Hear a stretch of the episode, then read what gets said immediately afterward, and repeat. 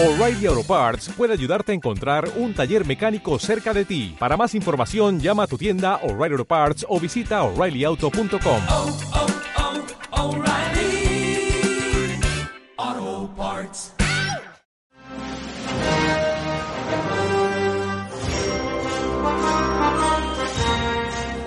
Bienvenidos a Su Cine Millonario, el podcast de las películas de tu infancia, el podcast que no se quedará tranquilo hasta que venga Edgar Ramírez, episodio 164. Yo soy David Ortiz, como siempre me acompaña el señor Roberto Domínguez.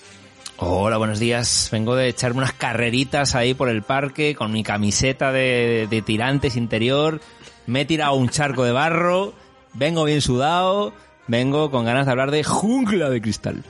Coño, la jungla 3.0 también nos acompaña vía microondas desde Bogotá, como siempre el señor Luis Acuña. No, yo estaba haciendo problemas de matemática para ver si lograba resolver los, los acertijos de Simon, ¿sabes? No lo logré. no y lo yo tengo resaca, entonces entre los tres vamos a afrontar bien esta, esta cosa que nos plantea el villano.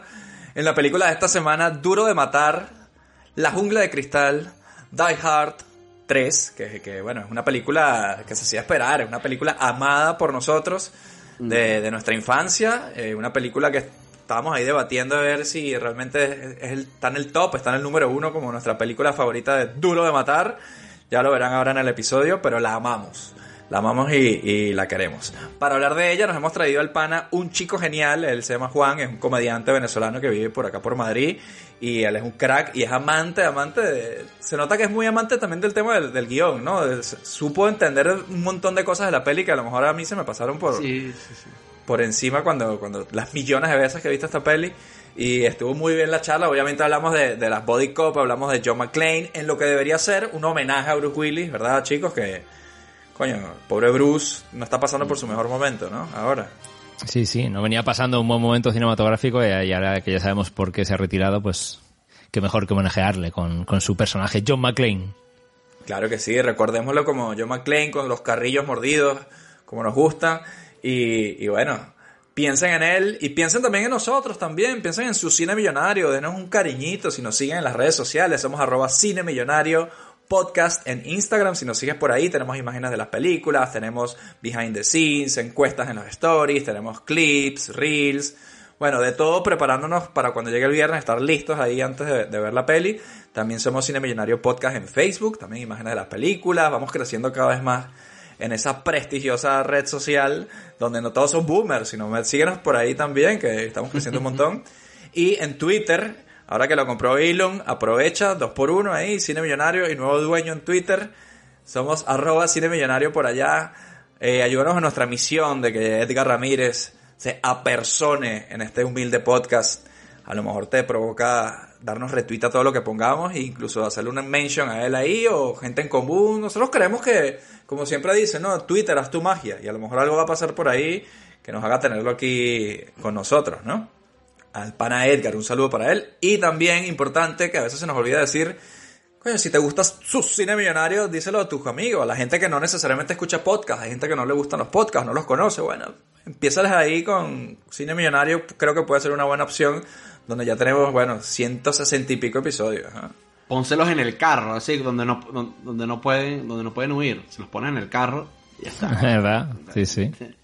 Si tú tienes a, a tu hijo y vas al centro comercial y lo dejas encerrado con los vidrios arriba, un ratico, un momentico mientras vas, Le- ponle cine millonario, ponle para que él cine escuche esa vaina. Baño de cultura ahí. Baño de cultura, exactamente. Eh, estás esperando en la, en la sala del odontólogo, ponte tu cine millonario ¿eh? y olvídate de los problemas que van a venir horribles en tu vida. Entonces, bueno, yo creo que es importante eso, el boca a boca. Y ya por último, en Apple Podcast, si tienes iPhone, métete en la aplicación de podcast. Si nos escuchas por ahí, eh, bueno, si nos das cinco estrellas en Apple Podcast y nos pones una review positiva, nosotros vamos a llegar al, al dominio mundial. O bueno, por lo menos cada vez estamos exigiendo más. Ahora vamos por castillos, me parece, Luis, que estamos pensando en, en que eso, menos que eso no nos merecemos, ¿no? Pero es que ahora no sé si quiero un búnker, más bien, ¿eh? O sea, volví con la idea del búnker. Porque es que esa vaina con los terroristas, la plata, no sé qué, o sea. A lo mejor lo suyo es un búnker también en Andorra, ¿por qué no? Además, coño, más calentito un búnker que, que un castillo, eso Sí, ¿no? Eso siempre.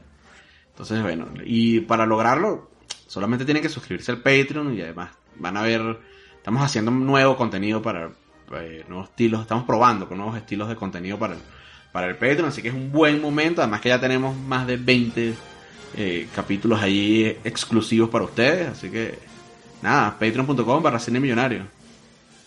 Así es, así es. Como dice Luis, un verguero de capítulos, ¿no? Sería un poco la cosa. Verguero de capítulos, exactamente.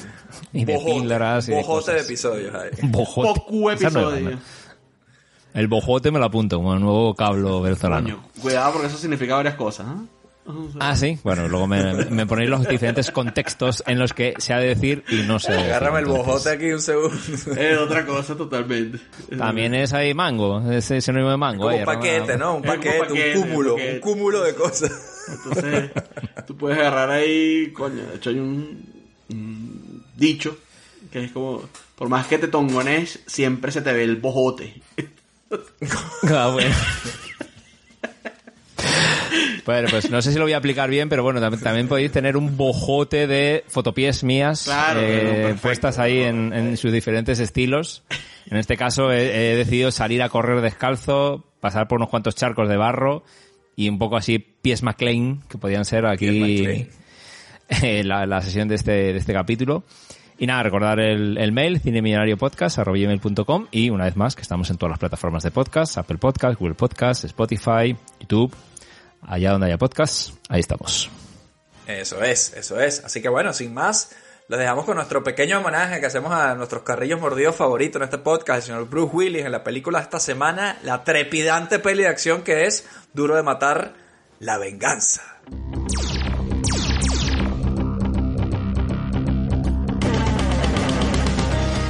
Esta noche en Cine Millonario, duro de matar la venganza.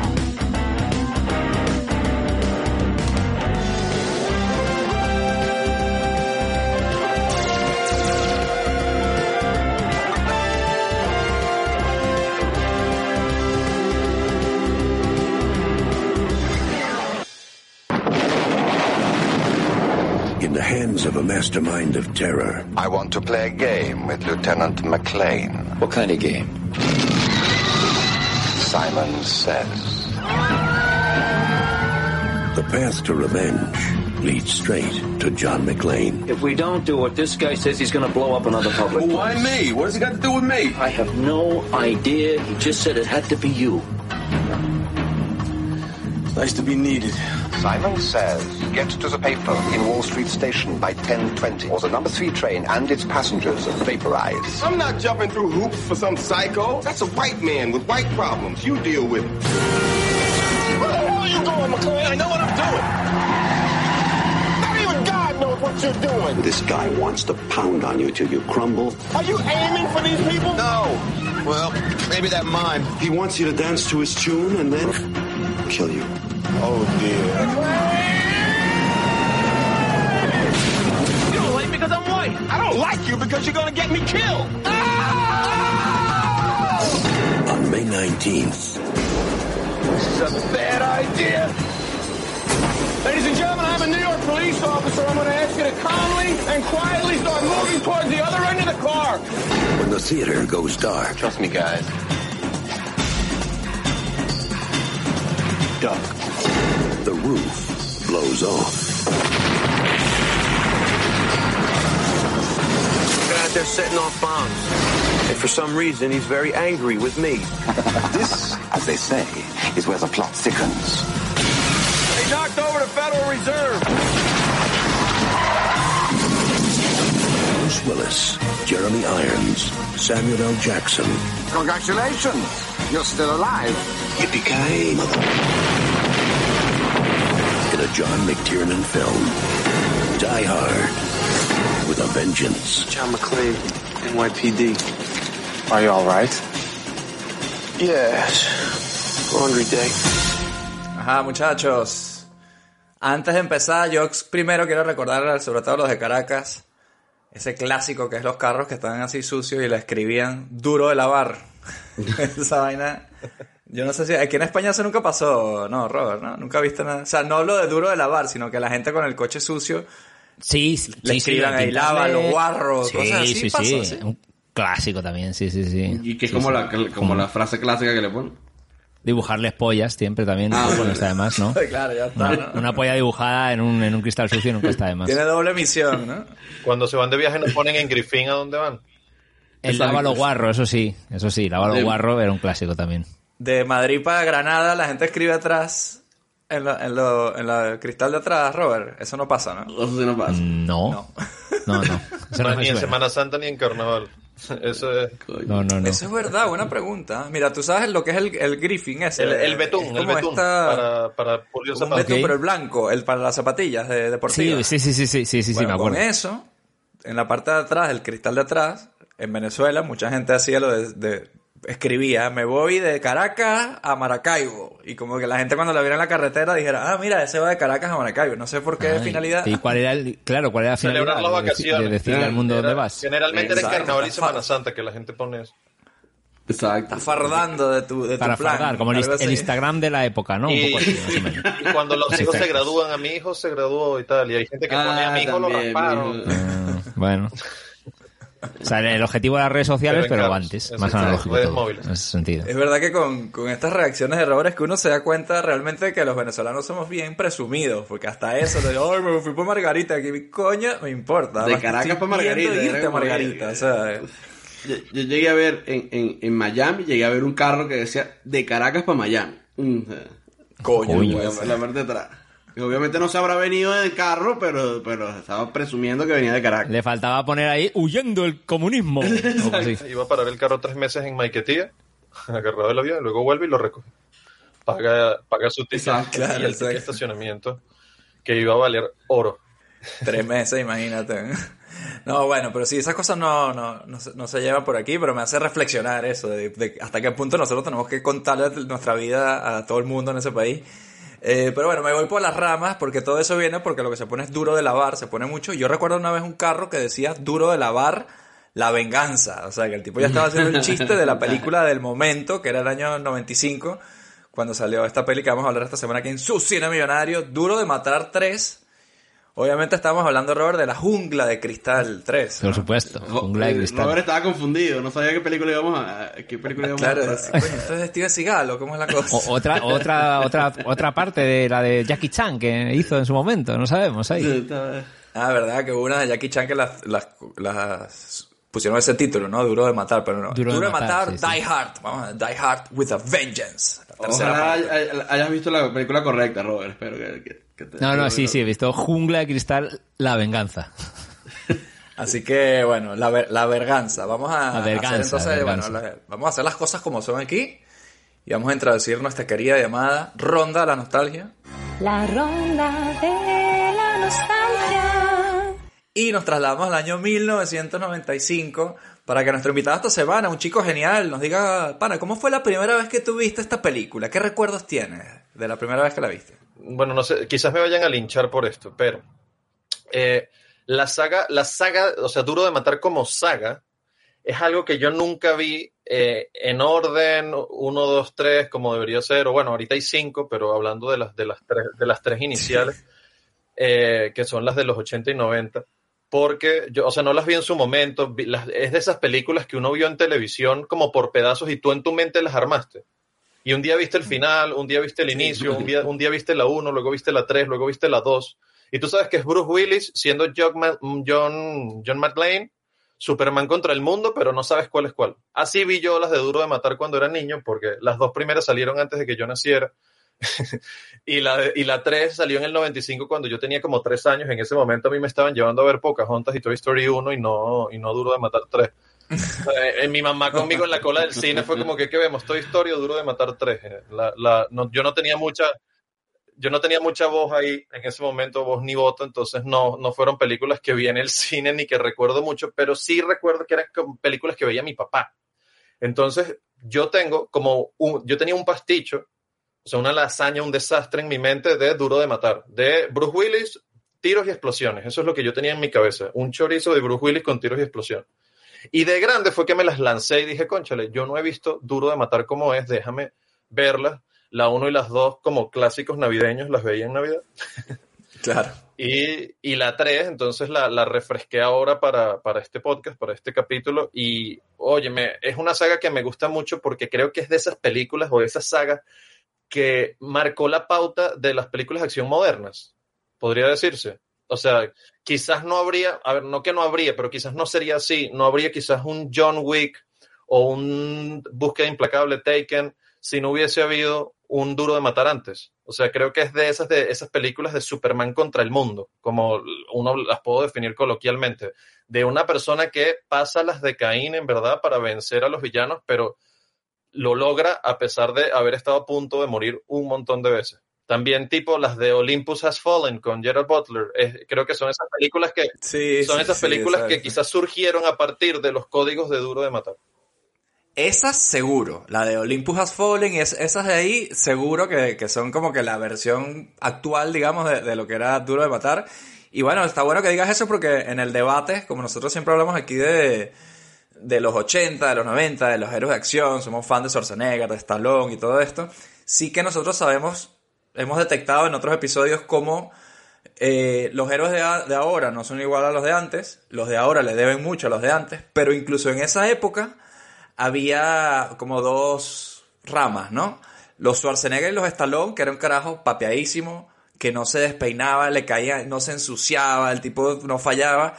Y siempre ponemos el ejemplo de Joe McClane, de Bruce Willis, porque este es de los 80, pero sí se daba coñazos, sí estaba sucio, sí estaba herido, descalzo, pistan- pisando cristales ahí, o sea, la está pasando mal. también, hablamos en su día también. No era karateca, ¿sabes? No era como, como Jean No era karateca. Seagal Claro, era un 80. desgraciado en el momento equivocado. De hecho, en el capítulo de la primera Die Hard que hicimos en su día, eh, en el- que es del año 88, ya hablábamos de este cambio, ese paradigma, ese cambio que había con los héroes de acción, que empezaba ya en esa De época. hecho, eso, eso, eso que dijiste ahorita, de que era, es la, la persona en el lugar incorrecto, en el momento equivocado, eh, es, es un, es un código que tienen las cinco películas de, de Duro de Matar. O sea, es algo que, que es esencial para esta saga. O sea, él no estaba buscando el problema. Sí, sí. Ajá. La mala leche. La el mala problema leche le llega. es de hecho, aproveché de lanzarme la 4 y la 5 una vez para. Después de que vi la 3, yo dije, ya, ya estoy aquí sumergido, me la juego de todo. Coño, Y- qué, qué, qué osado. Osado, hombre tan osado. Pero fue duro, ¿no? Porque la 4 y la 5 son un desastre, eso ya. La 4 y la 5 son como más de lo mismo, pero la 4 la disfruté en verdad. El hecho de que fuese de, de ¿Sí? terrorismo cibernético la hizo, ajá, la hizo un poco distinto, pero a su vez mantiene toda la acción y todo, y todo por lo que pasa a Bruce Willis. Pero ya, ya te das cuenta que se les están acabando las ideas, que es como rápido y furioso, que dices, ok, Sí, ya sí. vencimos a todos tipos de terroristas clásicos, ahora que vamos a meter un extraterrestre aquí, vamos a meter un zombie por acá, o sea, ya eso es lo que le falta. Coño, lo que le falta, le falta un elemento Ajá. sobrenatural ya, la O sea, última todo- de, de Bruce Willis, el carajo contra un mentalista. y Claro, claro, ya, ya en la 4 y la 5 tú dices, ok, menos mal la terminaron aquí porque si no se les iban a acabar las ideas y esto se iba a salir de control. Era más, más piloto automático. Pero a- ahora que habéis dicho eso, hay mucho nombre a que imitan, pero nadie sonreía con los carrillos mordidos como Bruce Willis. Eso Ningún sí. héroe se equipara a esa sonrisita socarrona. Nadie le iguala. Sí, él es que él es muy sabrosón. Bruce Willis, lo hemos dicho también antes, es un carajo muy sabrosón. Pero bueno, vamos a hacer una cosa, ya que Robert se- se- está en ese mood, volvamos a la nostalgia, en este caso la nostalgia de Robert, y cuéntanos tú, Robert, ¿cómo fue la primera vez que viste esta, esta película? Porque yo sé que tú eres fan de esta película Bueno, en sí, concreto, más allá de Bruce Willis, que también debemos decir que, que bueno, estamos un poco con el corazón en la mano aquí con el tema de Bruce Willis, que se ha retirado de la actuación, que tiene esta enfermedad degenerativa, que le, le va a crear unos problemas aquí en, su, en sus años dorados. Y también que este episodio sea también un homenaje a, a Bruce Willis, ¿no? Así que Robert, cuéntanos, con el corazón en la mano. Y que por ahí, mucho corazón ahí de, en esta reflexión mía, y que por ahí se dice que quizás había estado haciendo demasiada mierda en estos años, porque decía como que ya si empezaba a actuar peor, o por si no estéis justificándole, o, o tener que agarrar Ah, mucha Cristian plata. Caroli, di las vainas con nombre y apellido. Cristian. Caroli habló mal de Bruce Willis cuando, cuando hicimos el Día de la Marmota. Eh, Y era por esa vaina. Bueno, ¿Cómo te pero no- sientes ahora, Cristian? pero, te- pero tenía razón, ¿eh? Se entiende que se ha descubierto eso, así. claro, no, pero eh, que sí, que un poco desgraciado también, ¿no? Dice puertas para adentro en los rodajes, ¿no? Algo así. Pero no sé si decían que por eso estaba haciendo tantas pelis malas, porque a lo mejor él ya no estaba fino de la cabeza y tenía que recaudar mucho dinero para intentar llevar lo mejor posible la vida después de actuar y, no sé, la enfermedad, el hospital y tal, no sé. En fin. Bueno, en esta película somos un poco, eh, aquí los tres, respecto a nuestro invitado, somos un poco old, así de old, ¿no? Como se dice ahí el meme este. ¿Qué tan old eres? Porque Así yo esta película old. la vi en el cine, año 95. Eh, 15 años tenía en esa época. Llevaste a tus sobrinitos pequeños para que pudieran entrar Claro. incluso. Verás, niños, es una película infantil. y esta fue, esta sí, esta, claro, yo las otras dos las había visto antes así, como un poco como decía ahí, eh, nuestro invitado con el punto de arretazos en la tele, bien vistas, no, VHS, pero esta fue de verla on fire en el cine, año 95, el año, el año, yo creo que ese año fue el año que vi Pulp Fiction en, en VHS, por eso eh, Pulp Fiction no la vi en el cine, eh, un año en el que teníamos La Roca, Seven, un año interesante también en el buena peli, 95, ¿eh? y fui a ver esta Especies. cine como especies, con muchas ganas. Y, y esta peli es la que a mí me marca, yo creo, mi más claramente mi fanatismo de, de Bruce Willis en plan on fire. Yo digo, coño, qué bueno esto, con el humor de contrapunto. El Sam Jackson también me hizo ultra fan ya de este hombre. Siempre con el mundo del doblaje me acuerdo en España cuando la escena de, del taxi, cuando uno se conocen el uno al otro y se presentan, de después de que salen el que dice, Zeus, sí, Zeus. El de no te metas, el no me toques los cojones que te mete un rayo por el culo. Era literalmente el doblaje, ¿no? A lo bruto ahí. Claro, pero tengo una, tengo una duda. Ese chiste que yo creo que ni siquiera lo entendí. O sea, ese chiste, bueno, sí, esa confusión creo que ni siquiera lo entendí cuando vi la peli en el cine por primera vez. Luego tuve que prestar atención a los subtítulos y era, claro, él se llama Zeus, que es Zeus, ¿no? Y entonces el otro le decía, hey, Zeus. Alguien le había dicho, hey, Zeus. Y este carajo entendió que se llamaba Jesús. Entonces Bruce Willis le dice, oye, Jesús, pero y el tipo, "Eh, mamá huevo, pero te puede Creo que me sigue llamando Jesús, sí. Pero es verdad que no sé cómo sería en el doblaje, la, la previa de la confusión de Bruce Willis, porque es verdad que Jesús, Zeus, literalmente así, no, no sé cómo lo Pero es que en inglés es. En cambio, en, en el doblaje, claro. Hey, Zeus, Jesús, no sé, es Sí, no sé cómo lo harían, Jodido. tendría que verlo. Ahí por curiosidad, igual luego me lo pongo de casualidad, a ver cómo lo jodido, hacían. como siempre. Pero, Pero la yo me de me cristal parecía- todo puede sonar raro, ¿no? A mí lo que me hacía gracia era, y sobre todo la dinámica, en el cine yo me- era como acción y descojonado vivo. Yo me partía el culo porque era, el Sam Jackson está on fire. Creo que le ha dicho que es de los personajes que más le ha encantado, que, ya era fan de, de Hard en su momento. Supuestamente es el personaje que más se parece a su personalidad real y por eso le gustó tanto. Ajá. Y, y nada, yo la disfruté que te cagas en el cine. O sea, yo, sobre todo esta parte de Gincana, con las coñas de los acertijos, yo me, me lo pasé de bomba. Luego al final, cuando ya se descubre que es Jeremy Irons, se me, en el cine era como, bueno, ya es peli de acción al uso, pero esta parte de Gin, a, a lo bruto, ¿no? Obviamente, pero me divertí mucho con la parte del, del principio, la primera hora, ¿no? Más o menos. Y, y me impactó, recuerdo, porque claro, no sabes cómo vas a ver, nunca había, no como ahora, que ya vemos demasiados trailers, demasiadas mierdas el cómo arranca la peli, el esto de la, en Nueva York despierta y luego el bombazo ahí. Sí. Yo recuerdo en el cine diciendo, mierda, a mí eso me impactó en ese momento decir, coño, no ves venir, ¿no? De, Ay, amenaza en Nueva York, toma bombazo ahí. Terrorismo Lo en la primero que pasa en la peli, sí, o sea, como que te atrapa la atención rapidito, ¿no? Con ese inicio. Sí, sí, y la trama empieza desde el segundo, desde el momento que explota, ¿no? A partir de ahí ya se dispara todo súper rápido. Y nada, nada, digo, me marcó, me marcó esta película y, y a día de hoy la he vuelto a ver y, pff, hostia, o sea, sí, aguanta, aguanta el nivel. además, está muy bien aguanta el rodada, nivel. muy bien dirigida. Bueno, Luis, cuéntanos tú cómo viste Duro de Matar la venganza ahí en Caracas mientras rayabas un carro sucio. Bueno, ese que a mí no me gustó. No, mentira. Eh, no, mentira, mentira, mentira. Esperar de ti. lo Calle que de sea. cinema, estaba ya ahí Luis en ese No, momento. no, no, mentira, mentira. Este, de hecho, creo que esta es la que más me gusta de las duras de matar. Creo que la que más me gusta es esta. No sé si es por esto de que la vi, de que fui al cine a verla. O sea, entonces, cuando uno ve las películas en el cine, como que te quedan como, como que se te fijan más, ¿no? En la, la peli. Este, fui con mi papá, de hecho, también, porque el, el- el- a él le gustaban o le gustan ese tipo de películas y, y a mí también me gustan y fuimos, creo que Creo que fue para mi cumpleaños, de hecho, que me llevó a ver, que porque nosotros íbamos por lo menos, para mi cumpleaños solíamos ir al cine. Y, Qué buen regalo. Y coño, la gozamos demasiado, o sea, es- este... Yo no recuerdo que ya, ya haber visto Pulp Fiction antes de, de esta, así que para mí eh, Samuel. Jackson no, no lo tenía como en el radar. Y eh, una cagadera de risa toda la peli, el- o sea, estaba impresionado con la acción, como con todo lo que, todo lo que estaba pasando. Y no, pues nada, se, se me quedó como el- mi película de, de Die Hard es esta. Esta es la, que, esta es la que más me gusta. Esta es la que eh, tenía un poco de miedo, pero tenía mucho tiempo que no la veía. Pero mucho, mucho tiempo que no la veía y tenía un poco de miedo que no, no hubiese envejecido bien o, eh, o no me dieran risa las vainas, pero no, olvídalo. Este es un clasicazo. ¿eh? O sea, no hay nada que hacer. No hay El nada que que tuvo, hacer. retuvo. Exactamente. Claro que sí. Vale, muy bien. Bueno, me gusta, me gusta esa nostalgia. Me gusta. Es verdad, mira, en lo que dice Juan, un chico genial al respecto de su nostalgia, que él se le mezclaban un poco todas ahí. Eh, a mí me pasaba un poco, sobre todo con la 2, porque yo la 2 incluso a día de hoy, sé que es la del aeropuerto, que tiene este plano ahí con el asiento eyector ahí, ¡uy! sale Bruce Willis al final, ¡uy! cámara y cae. Esa, esa imagen, pero tampoco recuerdo demasiados detalles, ¿no? Y creo que esta saga funciona con también lo que decía lo que decía él de que es el lugar equivocado que es como que el mala suerte no la primera peli bueno es mala suerte. La segunda coño mala suerte.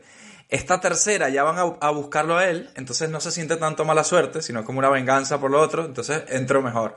Pero la cuarta y la quinta ya es ay mala suerte cayó este y le cayó otra vez esto a este tío entonces ya por eso el concepto mientras más veces le pasa a este tipo Coño, pues más, más absurdo, me- me- menos en serio me la tomo. Pero esta todavía me la tomaba bastante en serio, la verdad. Eh, pero sí, me recuerdo fue una experiencia de puta madre verla en el cine. Año 95, yo tenía como 12 años.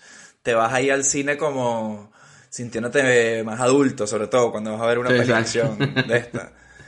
Fui con, con mi primo Daniel, saludos a Daniel, y yo recuerdo que salimos del cine, ¿verdad? como, ¡ah! como que recha esta película, como que nos sentimos que la peli nos dio lo que pedíamos de ella, ¿no? También recuerdo que GoldenEye la vimos así, que es de este mismo año, ¿no? La primera de Pierce Brosnan. Sí, sí. y esto fue en el cine Humboldt, porque a veces, eh, a veces no recuerdo bien en qué cine le vi las pelis, este fue en el cine Humboldt, recuerdo perfecto eso. Al lado de Concreso, o sea, los centros comerciales estaban uno al lado del otro. Exacto. Exacto. A veces tocaba en uno, a veces tocaba en, el- en otro. Y si no había en uno, ibas al otro a ver si había. Exacto. A ver qué quedaba, ¿no? A ver los restos. Por ahí vi en Twitter que una persona le pasó eso cuando fue con Cresa, le estaban poniendo los cuernos con, con otro tipo. Porque cine con Cresa no va nadie. Que era como un cine para poner cacho. Eh, entonces, bueno, nada, recuerdo que saliendo de ahí, creo que Samuel Jackson, no sé si también lo tenía así muy de referente. No sé si había visto ya Pulp Fiction o incluso si con el- la peluca esa que tiene Pulp Fiction en mi cabeza de niño era otro No, tipo. no habías visto Los Vengadores. No habías visto no, todavía. No, y no había visto. Porque en los 90 que hizo este, este tipo hizo una peli. eh, Alguna con Spike, Spike, eh, Spike Lee, ¿no? Pero sí, así comercial, comercial gorda, creo que todavía Bueno, no, siempre será el, el- el atracador en Príncipe de Nueva York. ¿sabes? Eso es lo que iba a decir. Who the fuck is this asshole? It would be wise for you to put the weapon down. Who the fuck is this asshole? Esa vaina siempre marca. En, en esa, en esa lo inventó, pero aquí lo vuelve a hacer con. Do I look Puerto Rican to you? Sí. Eso es Ah, lo que que tiene dice momentazos. Cuando, cuando le dice lo de Jesús, es eso lo que le dice, ¿no? Sí, le dice. Ah, de, de verdad, dice que sí parece puertorriqueño, ¿verdad? Cierto, cierto. Es Caracá, que me eché con esa vaina, wey. Do I look Puerto Rican to you? O como Qué cuando, buena. cuando saca la gorda del, del- de la escena del teléfono, de, de la cabina telefónica, y que Get out of the damn phone, police business. Y la larga ahí, fuera de aquí, gorda.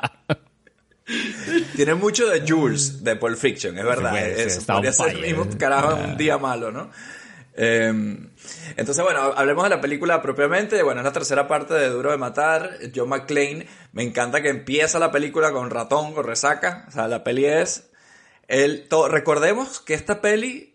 Él, la- o sea, todo lo que pasa en la película, él la pasa en ratonado. O sea, yo cuando tenía Además- 12 años, cuando vi esta peli, como no sabía lo que era eso, no le daba esa dimensión. Pero ahora lo piensas, todo lo que hace y de resaca, wow. O sea, más medallas Sí, para está, está toda la película, de hecho, quejándose del dolor de cabeza. O sea, constantemente, hasta, bueno, nada, después cuando lleguemos ahí lo decimos.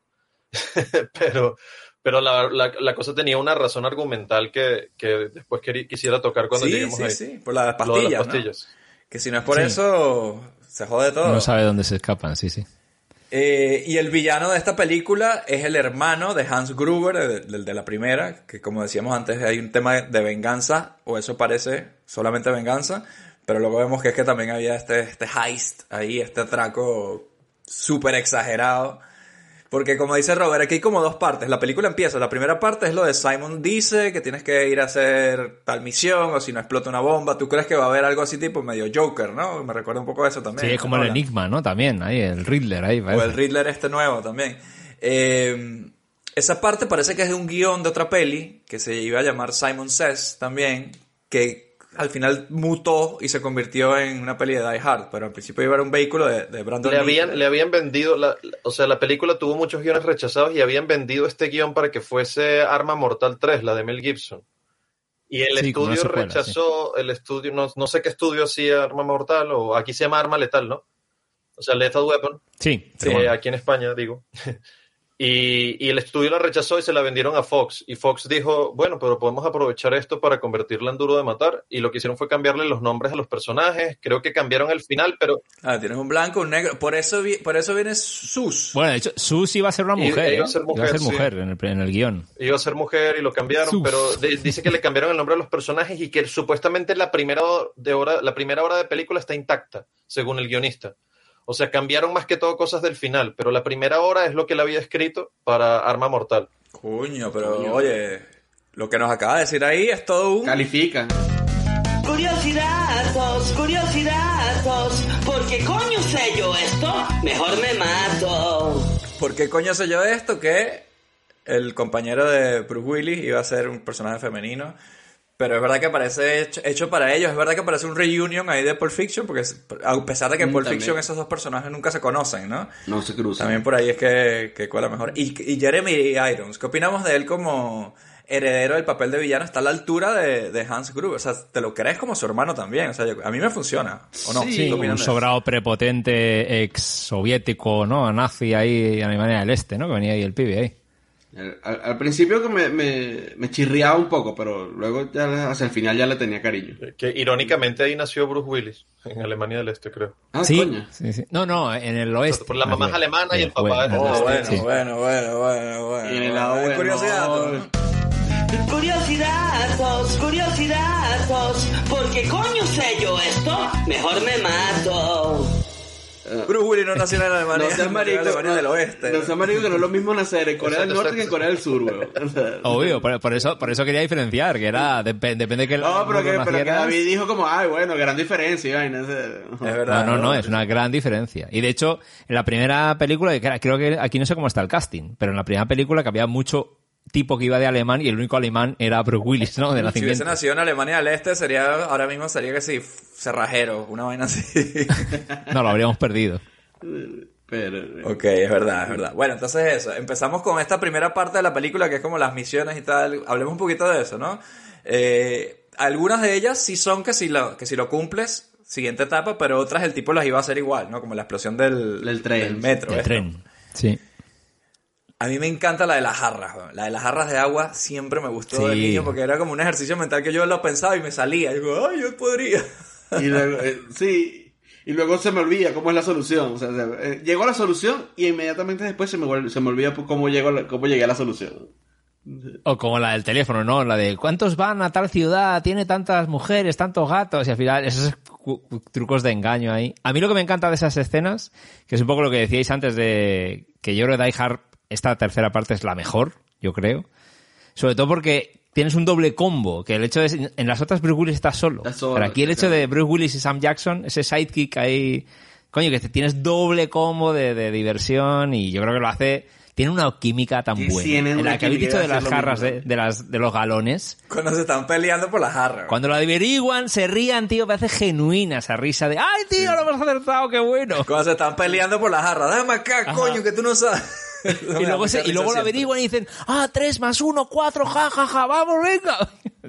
Es química buenísima, tío, de, de amigos del alma, parece ahí de repente. Te diré cuál es tu problema, eres racista. ¿Qué? Eres racista, no te agrado porque soy blanco. No me agradas porque vas a hacer que me maten. ¿Cuánto tiempo queda? ¡Maldición! Tenemos menos de un minuto. Arroja eso lejos. No podemos arrojarlo, detonaría. Espera, espera un segundo.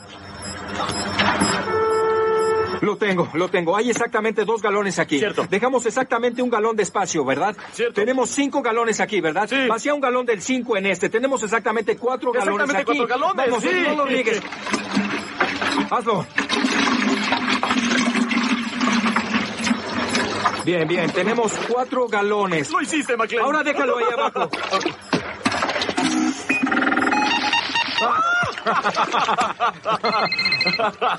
Que de hecho el personaje de Samuel L. Jackson es el que tuvo la mala suerte de Jock McLean en las otras dos, de estar en el momento equivocado, en el lugar equivocado. Ajá, y es el sí. que fue Ajá, exacto. lamentablemente arrastrado es, a la es misión. verdad. Es verdad, es verdad. Porque John McClane de alguna manera se lo buscó porque esto es algo de su pasado que viene a joderlo. Pero de alguna manera no- es un poco su, su culpa en, en la mente del, del malo, ¿no? De hecho, se lo dice, ¿no? Un momento dado, estoy metido en una mierda de blancos. Así, Sí, porque, un blanco, tiró y hermano de otro blanco por un tejado. Eso me encanta porque la vaina, a joder a mí. la vaina como que eh, eh, el personaje de, de, de Zeus, el bicho como que pone las vainas en perspectiva, ¿no? Pone como las cosas... Sí. o sea, como que esta vaina no le pasa a los negros, porque es que los negros no tenemos estos pedos de locos. O sea, esta vaina es un pedo de un loco blanco con otro loco blanco así. Cuando está en su tiendita de empeños que viene, que vienen los sobrinos con la radio robada, que le dice, bueno, ¿qué lección hemos aprendido? Hay que ir al colegio para ser alguien en la vida y que no sé, ¿quién te va a ayudar? Tú mismo te va a ayudar. ¿De quién no puedes esperar ayuda? De los blancos. De los blancos. Y, y al, al final es algo genial, porque esta película, algo que tiene muy bueno es que los tres personajes principales están muy bien construidos. O sea,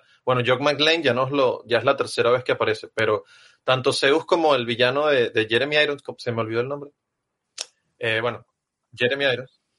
Eh, Simon. Simon, llamémoslo Simon. Simon Peter. Exacto, exacto. Peter Simon. Gru- Eh, así. Gru- O sea, son, son personajes, o sea, son esos personajes que tienen como características muy, muy, muy latentes, muy evidentes. Entonces, el racismo de Samuel L. Jackson, él, él acusa a los blancos de racista, pero él también lo es.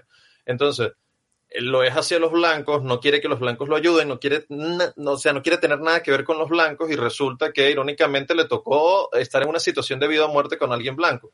Y a lo largo, y, y tiene que confiar, en uno, y a lo largo de la historia, se va dando cuenta de que esta persona no es su enemiga, que no tiene nada en contra suya, y se le empieza a olvidar que es blanca y simplemente son dos personas juntas trabajando, sin importar si uno es negro o es blanco. Jodidas. Exacto. Dos Claro. personas En la misma situación. Y él empieza a ver a John McLean como su igual, por lo tanto empieza a, a- a borrar esas diferencias que, que hay de raza y se empiezan a hacer amigos. Y entonces él deja atrás ese mantra de no dejes que un blanco te ayude, porque en este momento efectivamente me tengo que tragar mis palabras porque necesito que me ayude, sea blanco, sea negro, sea chino, sea azul. Entonces, ¿Por qué? Porque Die Hard 3 cura el racismo. Claro, esta película curó el racismo. De hecho, hay una escena que me gusta forma. mucho porque él le pregunta, ¿sabes, sabes, ¿sabes cargar un arma o sabes, sabes disparar? Y él le dice, ¿qué crees? Que porque soy negro sé disparar todo. Y él le dice como, brother, puedes parar ya, o sabes, como ya. Claro. O sea, la ladilla, no te lo estoy preguntando porque eres negro, es porque estamos en una situación de vida o muerte y necesito saber si sabes disparar o no, brother, para saber si podemos seguir con el plan, ¿sabes? Como que ya. Pero sí lo le dice, como montado, que, el- pero el- sí le dice como, "Oh, bueno, sí, está bien, esta- esto sí fue mala mía, ¿sabes? Como que le dice como que, sí, como que efectivamente sí, se había Sí, no asumido a que por ser ¿no? negro que, que, que, que, el- que- Y luego Bruce Willis le dice un momento, coño, es que eres un racista. Y el otro, racista yo. Y como diciendo, bueno, vale. O sea, pero sí se toca ese tema y me parece que está Sí, bien sí, hecho y- que pero se creo que toque se y que se toca bien, hable en la ¿no? película porque si no Pero siento como- que lo manejan bien, o sea, que en verdad lo están, lo están manejando sí. bien para que las diferencias se eliminen, no de esas donde lo recalcan súper forzado.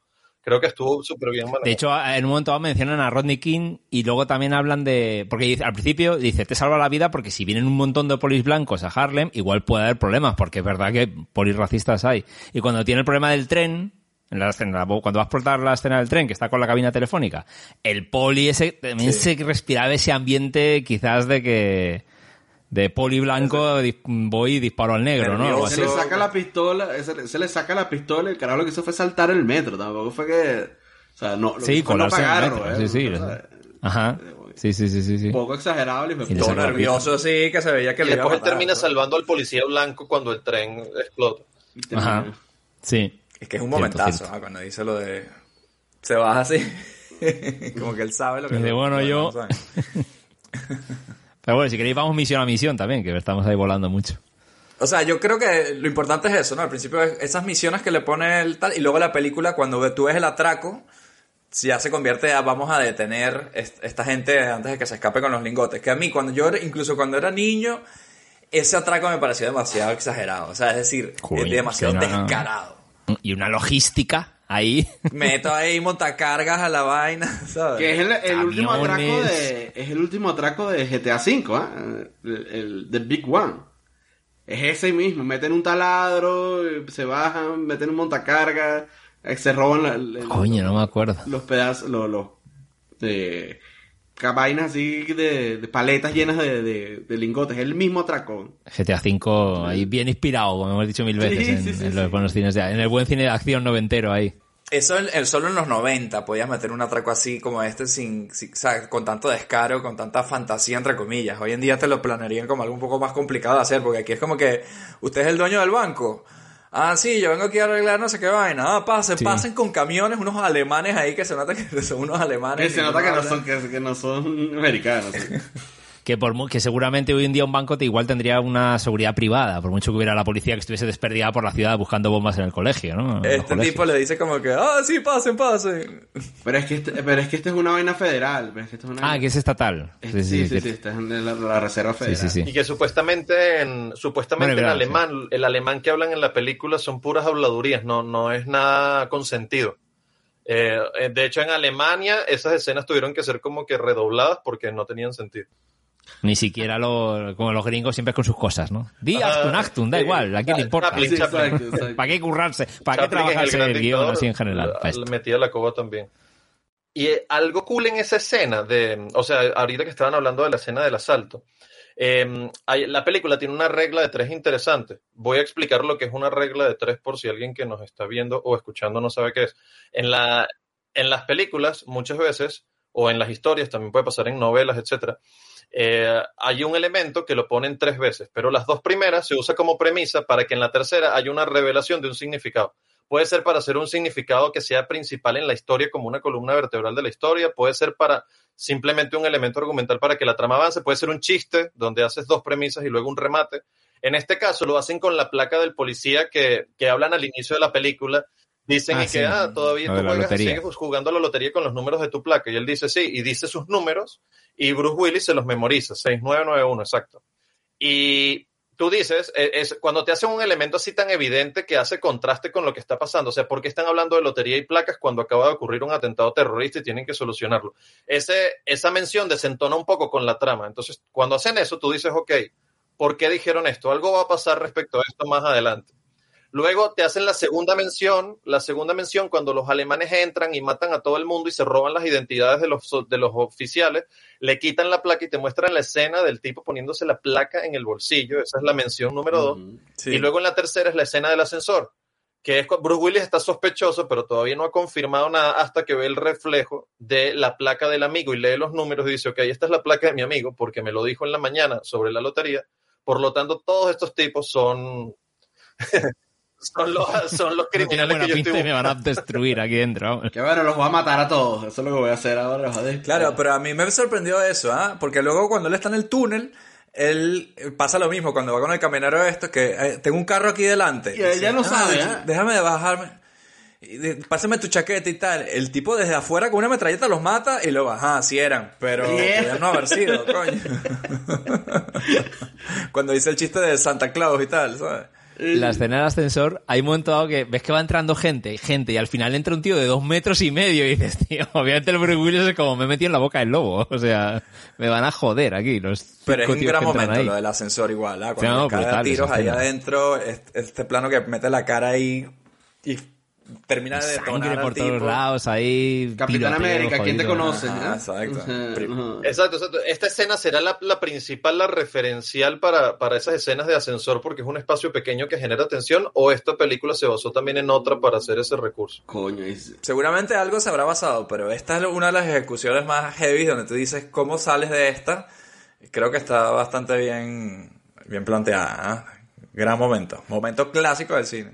Y como no es karateka, porque si está metido Steven Seagal en un ascensor, el tipo lo que hace es pa, pa, pa, pa, pa, pa, y los mata a todos. Claro. Pero como, como no es karateka, sino que es a coñazo, Los no quedan sino solo que, es a, co- sino que es a coñazo y, coñazo y bala, o sea, la vaina funciona, funciona muy bien. Bueno, luego de este momento, ya después de que se descubre qu- quién es el malo, qué tipo de atraco está haciendo, ya se convierte en esta cosa de ir a, a- a buscarlos y ya McLean y Zeus tienen que ir como un paso por delante para averiguar, es que es cuando ven, claro, si hay como veintipico camiones que son los que se robaron el oro, como que los detectan ahí por la ciudad y viene uno de los momentos que a mí más me gusta porque estamos hablando de que el personaje de Zeus estaba en un momento equivocado, él se ve arrastrado en esta cosa. Samuel Jackson ha dicho que este personaje se parece mucho a él y tal, pero en el momento cuando el tipo dice, yo creo que puedo saltar de este puente para el... Tú dices que este tipo ya que se volvió loco. Estaba como que, no sé si es la adrenalina o qué, pero este tipo ya estaba en plan, soy un puto héroe de acción. Y está, es más Klein el que le dice, oye, no, no, vamos, a- no vas a poder saltar desde aquí, estás loco, nos vamos a matar.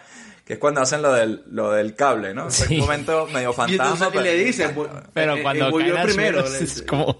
Dice, uy. Dice que va primero. Y luego cae, ¿no? O sea, el- el- al final se cae. Y cuando caen, es que el, el Sam Jackson, ¡oh, Dios! Me ha hecho mierda. No, y dice, menos mal que no salté, dice el tipo. Y hay un momentazo ahí que es cuando le, cuando eh, se eh, rompe el cable y viene y pica en dos al, al, al Verga, carajo, marico. Parece, de otra, pa- parece una Ah, vaina sí, de sí, otra que es un película. frame dos. Parece Sí, una sí, vaina de otra sí. película. Algo que dirigió Mel Y Gibson. arranca así. Y que ha- ha- Sí, Destino final, parece. Y luego están ar- arrastrando el cuerpo y es muy gracioso porque están, este, uno está agarrado llevándolo, llevando las piernas y el otro está llevando el torso, pero están los dos como en la misma dirección, ¿sabes? Como que no, como que no, Ah, como que están llevando No los cuadra, pedazos, claro. porque no. Claro, está por la mitad. Le dice, llévate tú los pies. Lo y tú suyo. te imaginas que cuando tú llevas a uno por las manos y otro por los pies, el que lleva van los dos así, ¿no? No- no Claro, está tú te imaginas que van los dos así y de repente los ves a los dos así llevando el, el- el- los pedazos del cuerpo del bicho. Qué risas, mierda. No, la verdad que tiene, tiene buen humor. Y es verdad que es para es adulta esta película en cuanto a la Sí, violencia. Que eso también a, a mí... Yo cuando tuve la 4.0 o la 5, faltaba un poco de esto, ¿no, Juan? Yo creo, a las más nuevas, le falta más Sí, violencia. No son tan gore. Poquito. No son tan. Exacto. Estas son más, más gore, un poco más gráficas. La, lo que pasa es que, claro, en la 4, ya, ya en la 4, el, el, F- el, el avión metido dentro de la autopista disparando misiles, tú dices que, ok, bueno, no hace, no hace, Coño. no hace falta sangre. Ya, ya, ya- Claro. O sea, yo me creo, me creo a Bruce Willis haciendo surf en un camión en esta. Me lo puedo creer. Pero ya encima de un avión, de un Harrier ahí, ¿no? Era creo algo así, de estos de despegue vertical, ¿no? Pero creo que era Pero en, esto, este, en esta así. peli también Sí, hay sí, cosas medio hombres. fantasmeras, ¿ah? Por ejemplo, este, este mom- el momento del cuando, cuando sale la- el chorro de agua este, que, que just- casualmente está pasando Zeus así con- y lo ve y dice, mierda, ese es McLean. Y el tipo salió así expulsado por la vaina. Eso es súper y- y le hace un chiste, el Zeus le hace un chiste al carajo cuando apenas lo ve. ¿eh? Pero y cuando, cuando explota el tren, el metro, y ya todo el vagón, John McClane sale riéndose del vagón. Ahí, como- ahí descojonado, de- lleno de sangre. ahí, eso, es algo interesante de, de McLean, que es un personaje que, yo- eh, o sea, que a lo largo de la historia, a pesar de que está metido en un peo, pero en, o sea, en una- un zaperoco que prácticamente no tiene salida en ese momento, tú dices que cómo va a salir vivo de esto. Eh, él siempre mantiene el buen humor, pero también en algunas escenas pareciera que es como una estrategia psicológica para, para demostrarle al enemigo que él no está intimidado por él. Entonces, eh, es un personaje súper bien construido. Me parece que es un personaje súper bien construido. No es, hay muchas películas que son como películas de situaciones, pero el personaje no es nada relevante, o sea, no sobresale. Pero en este caso, a mí me parece que Jock Lane sí es un personaje de acción sobresaliente, por eso. Tiene muchos elementos bastante firmes. Eh, por ejemplo, no es un personaje que está buscando la gloria, ni, ni que quiere ser reconocido, ni, se- ni que se las quiere dar de héroe. Le tocó ser el héroe. O sea, a él le tocó ser el héroe y entonces, bueno, vamos por aquí Sí, porque sí. por aquí me mandaron. Y quiere dormir la resaca. Quiere ir a su que casa quiere a es dormir la dormir, resaca y no lo dejan. ¿sabes? Irónicamente, eso lo hace aún más glorioso, porque como no está buscando la gloria, entonces todo lo que hiciste fue porque es correcto. Entonces, al final, la gloria te es bien merecida. No, y el bicho está pila. Y, y el bicho está pila porque él, él cuando habla con los, con los carajitos estos que están robando, y que el carajito dice, no, es que no hay policías y vaina, cualquiera puede hacer lo que sea. Ajá. El tipo lo agarra de una y luego le roba las, la- y luego le roba las bicicletas, que me parece increíble. Le roba las ¿Qué pasa con esos ni- niños malandros? ¿Qué pasa con esos niños malandros? Ahí, el chaval, todo malentonado. Niño, ¡A así robar todo- todo! eh. Faltaba que como en Silicon Valley le diesen una hostia al niño. ¡Qué tacoño! No, y además, la cantidad, la cantidad de propiedad que descubrió cuando se ro- que destruyó, perdón, cuando se, cuando se robó el taxi, o sea, yo creo que al final a Bruce Willis no lo meten preso porque salvó la patria, pero tenía, tenía, él, él estuvo generando, cometiendo crímenes mientras solucionaba ese. Se mete por el parque. Coño, pero es increíble, parque buenísimo, increíble esa- Yo me acuerdo en el cine. Árbol, árbol, roca, roca, McLean. Saltando el coche por ahí, tío. En el cine yo estaba descojonado vivo, tío. más de este cine, por Dios. Y ahí también piensa rápido porque, porque, se- porque piensa rápido porque él dice, "Bueno, voy a llamar eh, una emergencia, pero voy a decir para que traigan la ambulancia de este otro hospital, Ajá, porque verdad. si digo el de que es el hospital, entonces no... Sí, o es verdad. Sí, pues está ahí pila, pila. Él es policía de Nueva York, pero esta es la primera película que es en Nueva York, porque la otra es creo que en Los Ángeles y la segunda es en otra ciudad cerca de Nueva York que se llama... eh, mm, es algo con N, es un pueblito en Sí, Estados es la, Unidos. la primera que tiene jurisdicción, sería, ¿no? Para actuar, la primera peli de las tres. Exacto, entonces, entonces en esta, él se sabe la ciudad, se conoce las calles, conoce la, la, o sea, ¿cómo se dice? ¿Cuál es el método de las ambulancias, de los policías, etcétera? Y entonces se sabe mover mejor. En las otras era a ciegas viendo a ver qué se encontraba. Siempre hacemos el chiste de que la ciudad es un personaje más y tal, pero en este caso, mil por cien. Dígame este momentazo con las Torres Gemelas ahí atrás Sí, cuando están sí, corriendo sí. los dos. O sea, es una película que se siente muy, de, muy de, de Nueva York y ese Nueva York un poquito más peligroso de los 90, esto que también hemos hablado ba- bastante, ¿no? Que es una ciudad que en ese momento era un poco más agresiva, ¿no? Eh, y es toda la ciudad, no es el Nakatomi Plaza o el aeropuerto, es toda la ciudad de Nueva York, forma parte del escenario, ¿no? Y- Ahora que dices eso, os puedo traer si queréis el momento turbio del capítulo. a ver.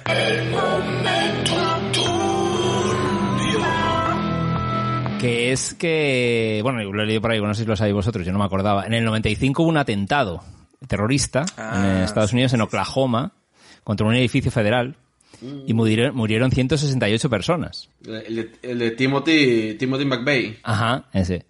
Y se habló en su momento de que, de que se iban a, a quitar escenas del montaje, porque esto era como terrorismo dentro, en, en lugar americano, ¿no? en estado americano, en ciudades. Y finalmente los de Fox decían que no, que, que aunque hubiera pasado eso ese mismo año, que no iban a remontar, que no iban a quitar eh, atentados, porque es verdad que hay un montón de... Pensaron también mover la fecha de estreno y decidieron estrenar el día que estaba pautado y ya, no, no cambiaron nada. Incluso aquí también mencionan, en un momento en la peli, mencionan el atentado del 93, cuando al World Trade Center, hay un momento cuando llegan toda la, toda la logística de camiones y tal, el policía que luego muere, le dice a los alemanes, oye, esto, qué bien preparados venís, eh, qué rápido, debisteis estar en el, en el atentado del World Trade Center. Es verdad. De hecho, fue- y, y- y- y no, le, no le salió el tiro por la culata, porque al final la película terminó siendo la película que más dinero recaudó de todo 1995. O sea, mundialmente. Ujú. Esa vaina me Como impresiona, 300, 300 ¿ah? millones o algo así. en esa En, época. en Estados Unidos creo que quedó de quinta o más en eh, ese año, pero mundialmente funcionó muy bien esta peli. Y bueno, yo creo que Luis, Robert y yo, la taquilla la- fue, fue por nosotros. Y Todo tanto el, todo el Medio Oriente así a- a- tomando nota de la... eh. ¿Cómo atentar en Estados Unidos? Oye, que luego, películas de estas, bueno, la- del tráiler de Spider-Man, ¿no? Que, que luego quitaron las Torres Gemelas, ¿no? Ese tráiler Sí. prohibido. El póster Y luego ha habido más películas que sí que se han pensado hacer o no cosas, ¿no? Con, recientemente, ¿no? Después de Había 2001, un- sobre todo. Había un póster que era, que era, que era Spider-Man pegado así al, a la- una de las torres gemelas. Sí, con la telaraña. Y, entre ay, las dos y también torres. había Entre las dos torres. El teaser ese, que era buenísimo. Sí, sí, Que sí. un helicóptero, no, era un helicóptero, unos atracadores se quedaba atrapado en la araña de. Spider-Man entre las dos torres, creo que. Y hubo una, Sí, sí. hay una película que querían, querían prohibir porque decían que mostraba muy bien cómo asaltar un banco y era tan, tan perfecta y tan precisa que no, no querían que saliera. No estoy seguro si era la de, no estoy seguro cuál es, voy a, voy a lanzar flechas aquí, pero la de Clive Owen que asaltan el banco con, Ah, con, de- con pistola de juguete. Pero cuando lo dijiste pensé, pensé en esa película, así que a lo mejor era esa. Pero no estoy seguro si es esa, pero hay- hubo un caso así también de esas cosas donde la película a veces te muestra eh, cómo asaltar o cómo hacer un acto terrorista, cómo tal Sí, cosa. pero en este caso, en este caso es explota una vaina ahí y luego métete con montacargas, agarrar lingotes así y llévatelos en un barco y nadie te va a agarrar. Un lingotico, decir coño, un lingotico. A, a Samuel Jackson lo jodieron con el lingotico. No, que dije que él se, va, agarrado. que se, vale, va sí. se va a molestar porque le cambiamos el carro. No, se va a alegrar cuando vea el lingote atrás, en el asiento de atrás. Cuy. ¿Qué carajo? Y el Sam Jackson Coño. corriendo con el lingote ahí. Y diciéndole, que no te lo van a dejar. Bueno, bueno, ya veremos. Le dice, no te van a dejar que te lo quedes. Y el otro, bueno, ese es problema mío. ya veremos. Ya veremos qué pasa.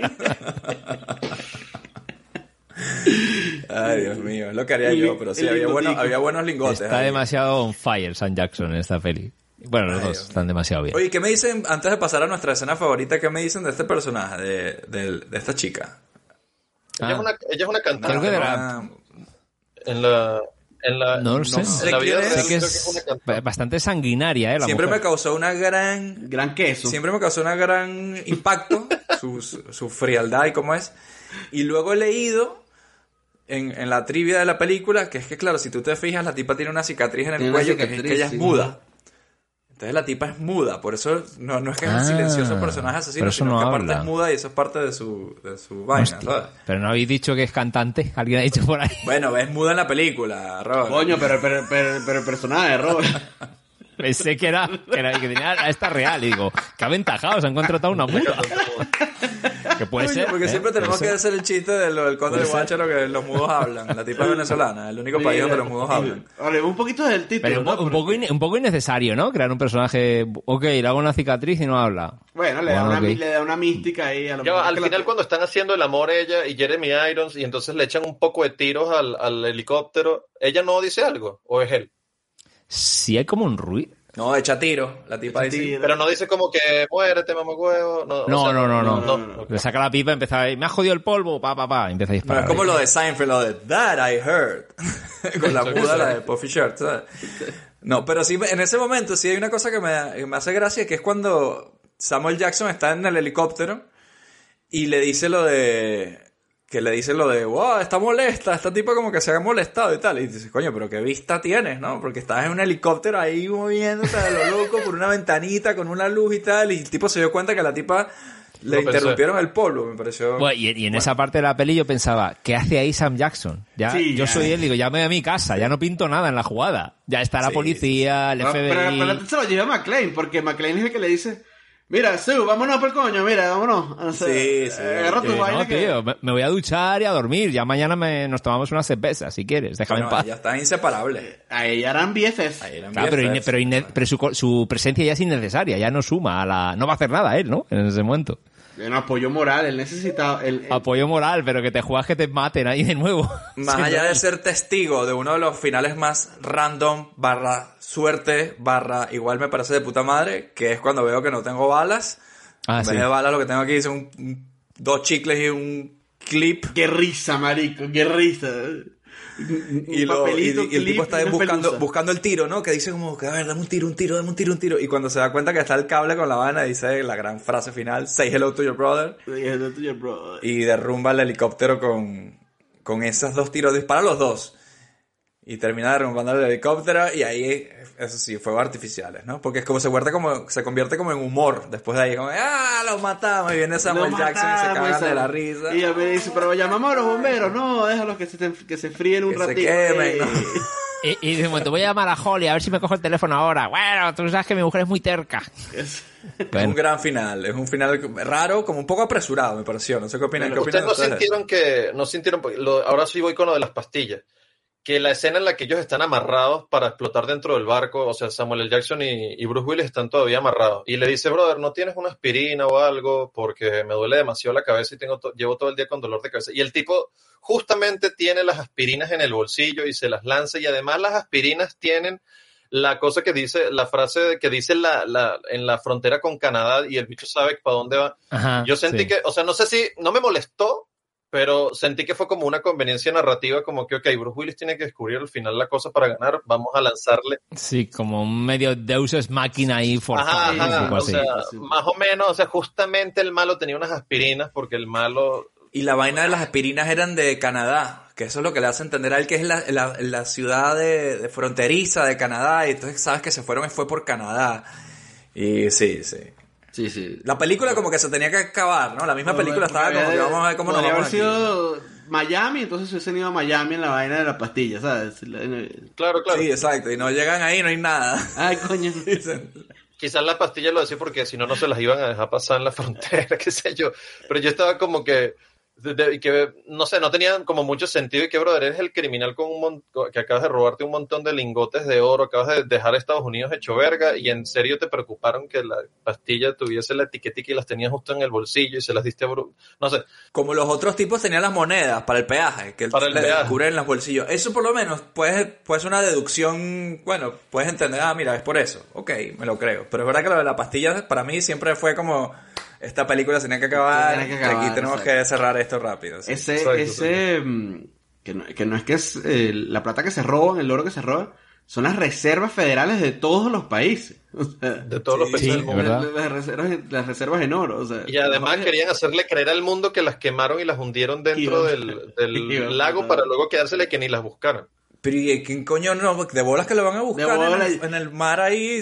En el fondo del mar hay 140 mil millones de dólares en lingotes. Claro, Así estén se explotados. barcos ¿no? por ahí perdidos en el mundo. Lo- imagino los carajitos esos del ferry allá en, en Punta Piedra, Margarita, que se lanzaban a agarrar monedas. Todos esos carajitos, así un ejército de carajitos de esos lanzándose a buscar la... A ver, si en El Caracas hay gente que busca cosas en el Guaire, De me bola. el Pero, coño, a ver, pero ¿cómo, na- cómo voy a nadar para arriba con el lingote? No sé. pero- 140 mil millones. Ya tú sabes que eso está ahí, te bolas que te tiras, weón. Yo, yo me tiro así a buscar. Un lingotico De de eso me resuelve, weón. O sea, Yo me pongo en plan James Cameron ahí, una expedición ahí de submarino y vaina. 140 mil millones, es exagerado también. Ahí, eh, algunos fallitos por ese lado, sí, pero bueno. Pero mira, una, una- una- última esa cosita eh, con respecto al, al- al título, ¿no? Porque el título es Die Hard with a Vengeance, que es un juego ahí porque hay una venganza y tal. Pero realmente with a Vengeance, cuando tú dices que algo viene with a Vengeance, es porque dices que viene algo como muy exagerado, viene como con Se arrechera. vuelve viene- muy fuerte, sí. Entonces, e- ese que ese se pierde un poquito ahí en la, en la traducción, porque o sea, ese como Ya, duro de sí, matar. como lo- eh, sí, ya. Con la, La venganza. Claro, claro. Más allá del- Sí, no es la expresión literal ¿no? del, Exacto, del contexto. Pero bueno, un- se- Sí, no, no hay forma de traducirlo. Que es que es complicado, claro, que pues siendo una expresión concreta. quede bien, pero- Sería como que ahora más. Exacto. Ahora du- más duro, más venganza, Eh, no sé. Más ven- Más venganza o eh, duro de matar, para ahora más arrecho, no sé. Claro, ahora, ahora, más ahora, ahora más duro de matar. Ahora más duro. Es como que volvió más, no, es como que volvió más duro que nunca. Algo así, una cosa así. ¿verdad? vaina así, No es literalmente la venganza porque es la venganza del, del malo, ¿no? sí, sí. Que el valor estaba ahora aprovechando la vaina, ¿no? Para, para- para vengarse, de puta. Seguro se llevaban mal esos dos carajos. Sí, pero para ser al principio, Sí, lo lo dice. dice él. Lo- él lo lo dice, dice, que lo le cae mal su O sea, dice que, no, y que, que no, que no me caiga bien mi hermano no significa que no me importe, algo así le dice. Lo que pasa es que es un poco al final, claro, un poco cegado por la venganza, es como, de hecho, al final muere por su normal. Es decir, podía haberse escapado, pero no, tengo que acabar y matarlo. No, pero lo tenía demasiado ahí, o sea, es que es demasiado, tuvo demasiada leche de. John McClane al final, Claro. porque era para que lo mataran, ¿sabes? Lo tenía Se pone debajo de demasiado los ahí con cables ahí con el helicóptero. Obviamente Sí, sí. el fantasmeo de los 90, como nos gusta a nosotros, que pasan estas vainas al final de las películas y que el héroe sí tenga ese momento y diga la puta frase y mata al tipo. Eso es perfecto. Le que lo remate con el JPKJ. El otro día vi Speed Yippee-ki-yay, 2. motherfucker. Algún día haremos Speed 2, huevón. Que tú lo está- que es eso. Me puse a buscar ayer el doblaje, los doblajes de España y Latinoamérica, a ver qué decía en español con el JPKJ. En, en España lo dejaron igual. Bueno, no dicen Dice JPKJ, JPKJ trata igual, de ¿no? decir. Así, sí, ¿no? sí, dice como JPK. ah, Dice, trata JPKJ, JPKJ. hijo puta. Y, y, y en Latinoamérica no le, no le prestaron atención y en cada película dice algo distinto. En una hay que, Ah, púdrete sí. maldito, en otra dice, de puta. Ah, Ah, en la primera dice como que, en la primera ni siquiera dice púdrete maldito, en la primera dice algo como vamos a ver quién es el mejor, en la segunda dice púdrete maldito, en la, en la tercera dice jódete mamagüevo, o sea, cada uno decía algo distinto. Y a partir de la cuarta fue que dice que lo dejaron en la traducción en inglés y dicen GPKJ, eh, y di- creo que es GPKJ maldito, GPKJ un insulto. Porque ya Pero- se sabe. Pero ya en la cuarta, porque ¿no? ya la cosa era, era La legendaria. cuarta, ya que coño. ya dijeron, oye, que, que ya llegó el rumor, dijeron, oye, que España sí que está poniendo YPKJ. Exacto, sí, sí, pero en la- bien, ¿no? en la uno- ganando ahí las en eso. pilas, ¿no? En las tres dice cosas diferentes y yo como berro, qué chimbo, en verdad lo hubiesen dejado ya Por lo menos no porque ni en inglés. dice. Por lo menos no dice sayonara, baby. Ajá, Ajá, claro. Pero es que eso, hasta la vista, es que, es que es complicado.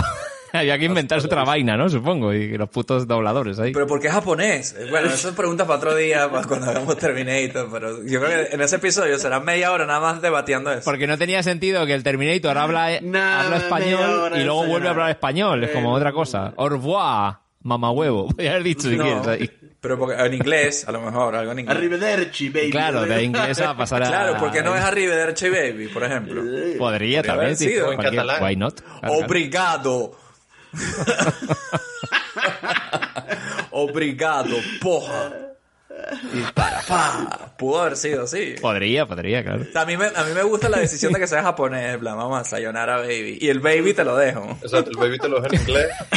Porque baby se puede poner, ¿por qué no? Es jerga. internacional. Bueno, muchachos, yo creo que ya va siendo hora de, de pasar a nuestra escena favorita. Vámonos. Aquí en su cine millonario, hablando de Duro de Matar 3, La Venganza. Recordemos que nosotros hicimos Duro de Matar 1. Eh, en esa oportunidad fue un episodio de primero de enero, creo, un episodio medio navideño. Esta película se menciona santa, pero realmente no es navideña como la 1, que siempre hay ese debate. En este caso yo sí la siento como una película de, verano, ¿no? De las vacaciones. Eh, pero bueno, un chico genial. Juan, cuéntanos, ¿cuál es tu escena favorita de Duro de Matar 3? Bueno, a mí me gustan mucho las escenas de, de revelación. O sea, como en, en este caso, John McClane es un personaje inteligente. Eh, irónicamente, esta película que está abarrotada de acción eh, no tiene para mí una escena favorita de acción, sino una escena favorita donde él va descubriendo el caso. Entonces, eh, me gusta mucho que él, sabe que desde el inicio él está eh, sumergido en el juego del villano y que tiene que seguir el juego hasta que él descubra algo en donde se pueda salir y él tomar la delantera. Entonces creo que cuando le roban las bicicletas a los niños, que los niños le dicen, brother, puedes robar hasta el City Hall en este momento, no hay policías en la calle, están todos ocupados. Y él se da cuenta, entonces decide salir del juego y no ir a, a, donde el malo le dijo que fuera para devolverse a ir a buscar. Ese momento me encanta, o sea, ya no, so, no el momento solamente, sino esa secuencia de, ok, ahora voy yo por los malos, ¿sabes? Ahora yo tengo la, la, Entonces ya él va, la- va a buscar, viene la escena del ascensor y la placa de la que hablamos antes, o sea, toda esa secuencia para mí fue que, yes, aquí viene John McLean, ¿sabes? Con todo. Esa, esa emoción que Hasta me que genera- termina expulsado Exacto. por el geyser, ¿no? O sea, e- Esa emoción que me genera la escena, cuando ya John McLean dice, ok, ahora voy con todo, brother, ya los descubrí. O sea, e- esa emoción que me genera me encanta porque son estas películas que, que tienen un cierto nivel de, de inteligencia en el personaje principal que tú dices, ok, este tipo no es cualquier pendejo. Eh, me gustó mucho eso, me encantan esas partes. ¿Y recomendarías esta peli? ¿A ¿Alguien que no la haya visto? Sí, a, a toda la saga, hasta la 4 y la 5. Si ya viste la 1, la 2 y la 3, lánzate las otras dos, termina, metido. ajá, es como te vas a retirar en el cuarto año de la carrera, ¿no? Vale. Dale. termina, termina ya el ¿sabes? termina ya de obtener tu diploma y luego ves qué hace. Yo la 5 no la he Me visto. parece, me parece muy bien. La 5 yo creo que no la he visto. Yo tampoco la he visto. La vi cinco. esta mañana, la 4 la vi ayer y la 5 la vi esta mañana. Están en, en, Stars, Disney Plus. creo, por ahí, ¿no? En Disney, Disney Plus. Plus en España, sí. Ay, Dios mío. Bueno, a ver, Robert, cuéntanos tú cuál es tu escena favorita de esta película tan querida por ti y bueno, también tu carta de amor a Bruce Willis. Mi carta de amor y a Bruce Willis y a Sam Jackson. Eh, pues mira, voy a coger la. No en este caso, como ha dicho ahí Juan, el hecho de, de la de cuando. de revelación, que es un poco más de trama.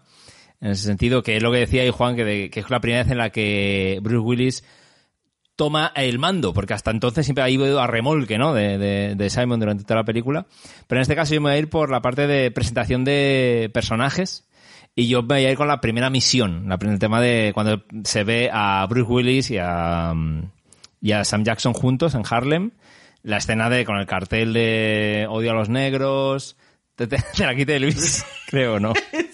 Este hijo, hijo, he leído en tus labios, hijo de puta. No, dije coño tu madre. Ah, bueno. Coño, es que esa escena la vi tan... Bueno, ya sabéis cómo somos nosotros, ¿no? Como escritores, directores aquí, los tres, los cuatro también ahí. Eh, pero es que a mí me encanta el humor de contrapunto, me encanta todo ese... cómo está jugando con drama, pero hay humor. Eh, y el Sam Jackson es on fire ahí, hasta que se meten en el taxi y huyen, ¿no? Y llega la presentación de los nombres. Coño, sí. A mí me, me encanta todo eso, cómo, cómo juegan con todo ese tema de cómo narrar una, una historia, con los problemas que hay en Harlem, el racismo, y, y- y yo me estaba partiendo el culo. O sea, Coño, y está tan bien es- montado. Es que está tan bien montado. Y está porque- tan bien montado. Porque cuando es. el tipo O sea, se agacha y entonces eh, y le dan el coñazo y entonces él se cae y tiene la, y tiene la pistola aquí atrás y Sam Jackson entonces la agarra. Es un callback a la, a la primera película, que la primera Mm. película, el truco que él utiliza es Ah, sí, tener es eso verdad, ahí. Aquí te lo ponen al principio. Es un recurso que si te lo pusieran al final dirías, coño, ya se están copiando demasiado la 1. Pero como te lo ponen al principio, tú dices, ah, mira, es un callback a la, a la 1. Esos son los trucos de McLean, ¿no? Lo estoy viendo aquí. Entonces recuerdas la, la otra peli. Que, que se lo dicen, que se lo dicen a los policías. Le dicen, "Mira, ponme, ponme la pistola aquí atrás. Y tal, o sea, está todo, está todo demasiado bien, bien escrito y, bien claro, montado. ¿cómo cambia? Que le iban a matar, pero claro, como él coge la pistola a Sam Jackson, los negros no van a matar a otro negro ahí porque están confundidos diciendo, coño, ¿por qué estás defendiendo a este pibe? Se aguanta toda la tensión ahí muy bien y salen escapando, ¿no? Cuando se cuestan en el taxi. O sea, no Ah, sé, esa escena me pareció tan redonda en- entre lo que ha dicho ahí Luis también, montaje, acting, tiros de cámara, todo está tan bien que a mí me, encantó. Y estás presentando personajes al mismo tiempo que estás resolviendo la primera misión, que, que es una cosa a destacar de esta peli, ¿no? Que desde el minuto uno están pasando cosas de la trama y sobre todo lo que va ocurriendo están eh, al mismo tiempo describiendo personajes y todo eso al mismo tiempo. Que hay pelis que sabemos que se paran, que ahora te presento personaje, pero paro la trama, aquí va todo a la vez. Y eso es un gran logro, yo creo. Sí, claro que sí, claro que sí. De verdad que esta película, yo también lo voy a decir, sé que lo han dicho antes, pero yo también lo digo, para mí es la mejor, la mejor peli de, de Die Hard. A ver, Luis, ¿qué, ¿con qué te quedas? Con que me quedo, No, me quedo con la, entonces con la de parte del, del tren, con la, con la tarea del tren, ¿no? Cuando tienen que ir, que, que es todo. O sea, desde que el bicho les Sí, dice, eh, que, que les dice que hay una bomba en la, en, en la papelera y, lo- y luego se tiran y no hay un coño y luego salen corriendo y luego les dice dónde, dónde es que está Es la, dónde es que está y, eh, y McLean abre la alcantarilla y se lanza con, se lanza sobre el tren y se mete. Pero me gusta porque no, o sea, en otras vainas de acción, cuando tú ves que alguien se lanza sobre un tren, siempre caen parados así, ¿no? surfeando en la vaina. Este La- se cae, la física explica. Eh, o sea, exacto. En cambio, en este tipo, el tipo, como están descoñetados siempre, se lanza, se medio, se cae, se cae por un lado, ve cómo hace para meterse. Luego va jodiendo a todo el mundo hasta que encuentra la, hasta que encuentra la bomba. Y, lo, y en paralelo tienes todo el pedo de este tipo de Samuel L. Jackson intentando llegar al teléfono para hablar con el carajo. Y, y luego ya cuando explota, eh, aunque se ve así como de super de estudio, pues sí se ve eh, eh, que el, el vagón se descarrila y la gente se Sí, está bien, ¿ah? Jodido, es jodido hacer eso, sí, Está sí. bien hecho. Sí, sí, sí. O sea, y, el, y el humo y la vaina, y el tipo sale cagado de la risa. Luego, el luego lo primero que sale es un policía diciendo que no se murió nadie. O sea, este, como para que porque tú... Yo estaba Sí, diciendo, ¿Salvaron el día o no salvaron el día? Imposible que esta mierda no se haya muerto alguien. Y dice, "Bueno, un carajo que le dio Ya. un infarto y ya, o sea, todo lo que hay. O sea, Pero me quedo con eso.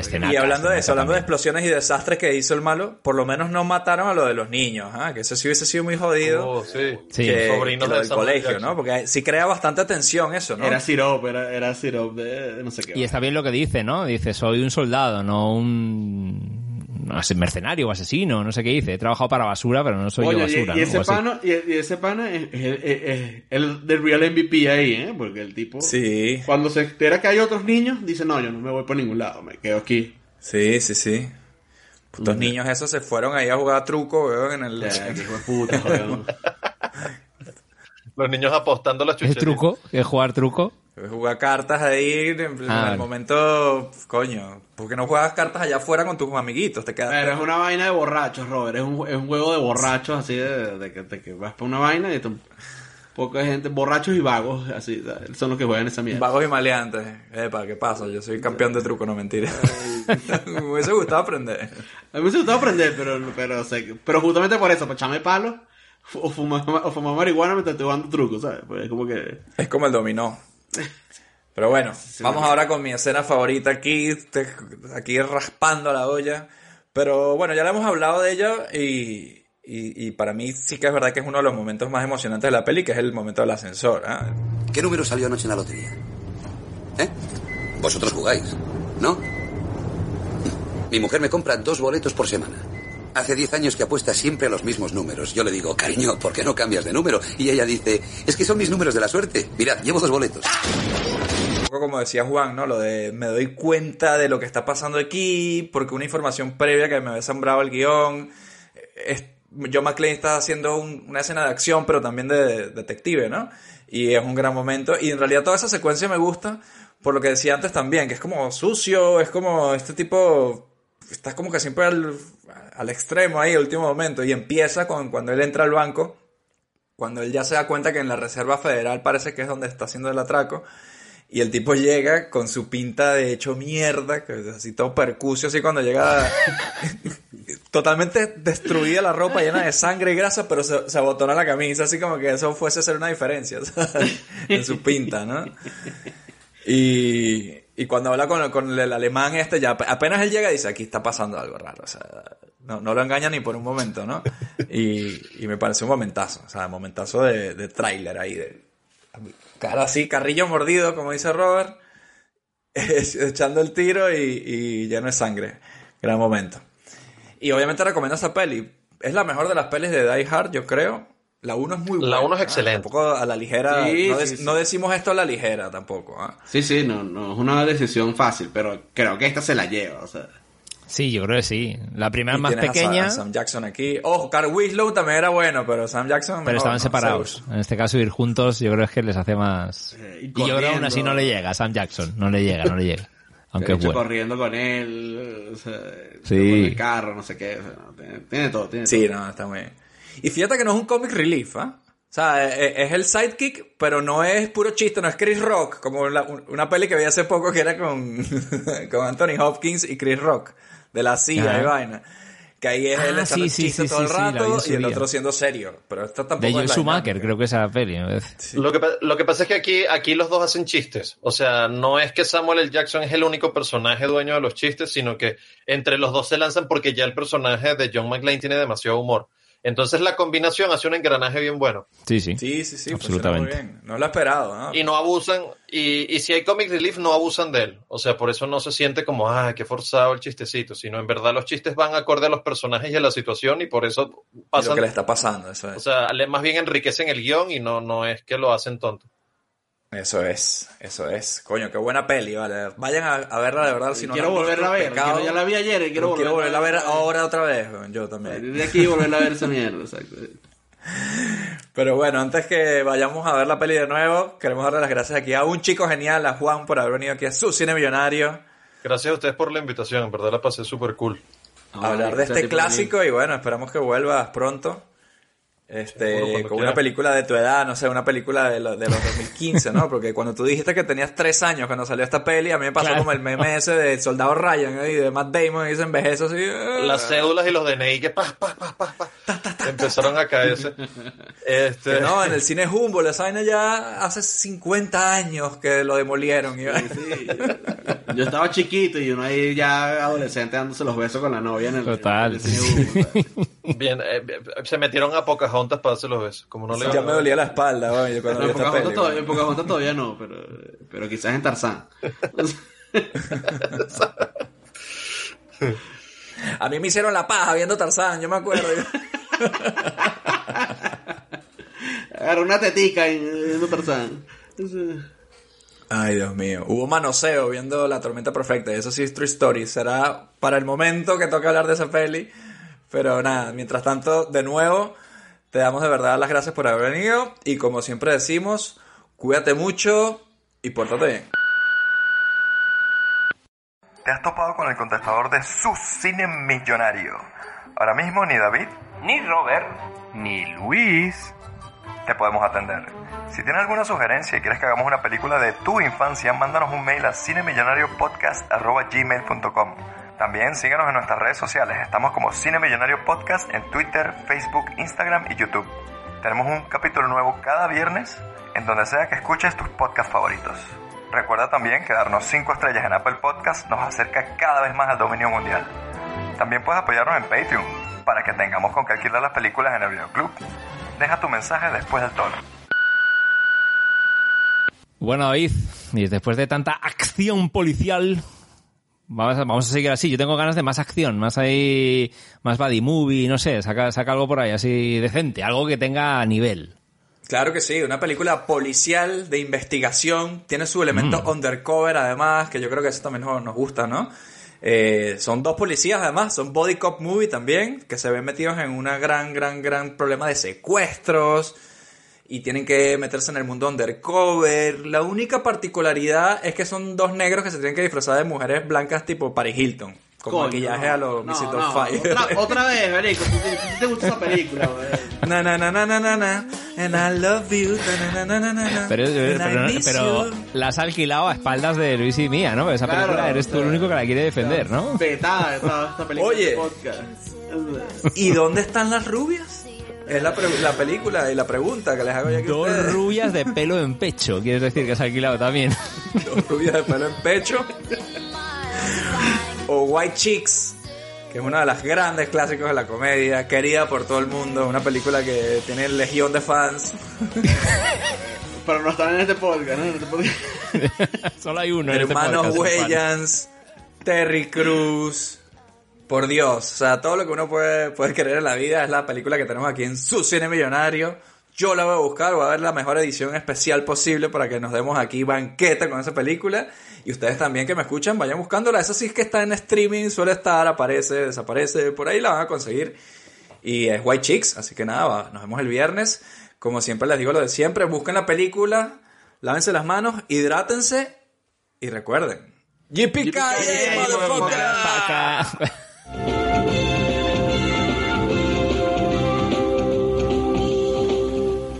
Solo las películas originales proporcionan la calidad que usted merece. No se deje engañar. Dígale no a la piratería. Tax day is coming. Oh, no. But if you sign up for Robinhood Gold's IRA with a 3% match, you can get up to $195 for the 2023 tax year. Oh, yeah. Sign up at Robinhood.com slash boost by tax day to get the biggest contribution match on the market. Subscription fees apply. Investing involves risk. 3% match requires gold for one year from first match. Must keep IRA for five years. Robinhood Financial LLC member SIPC.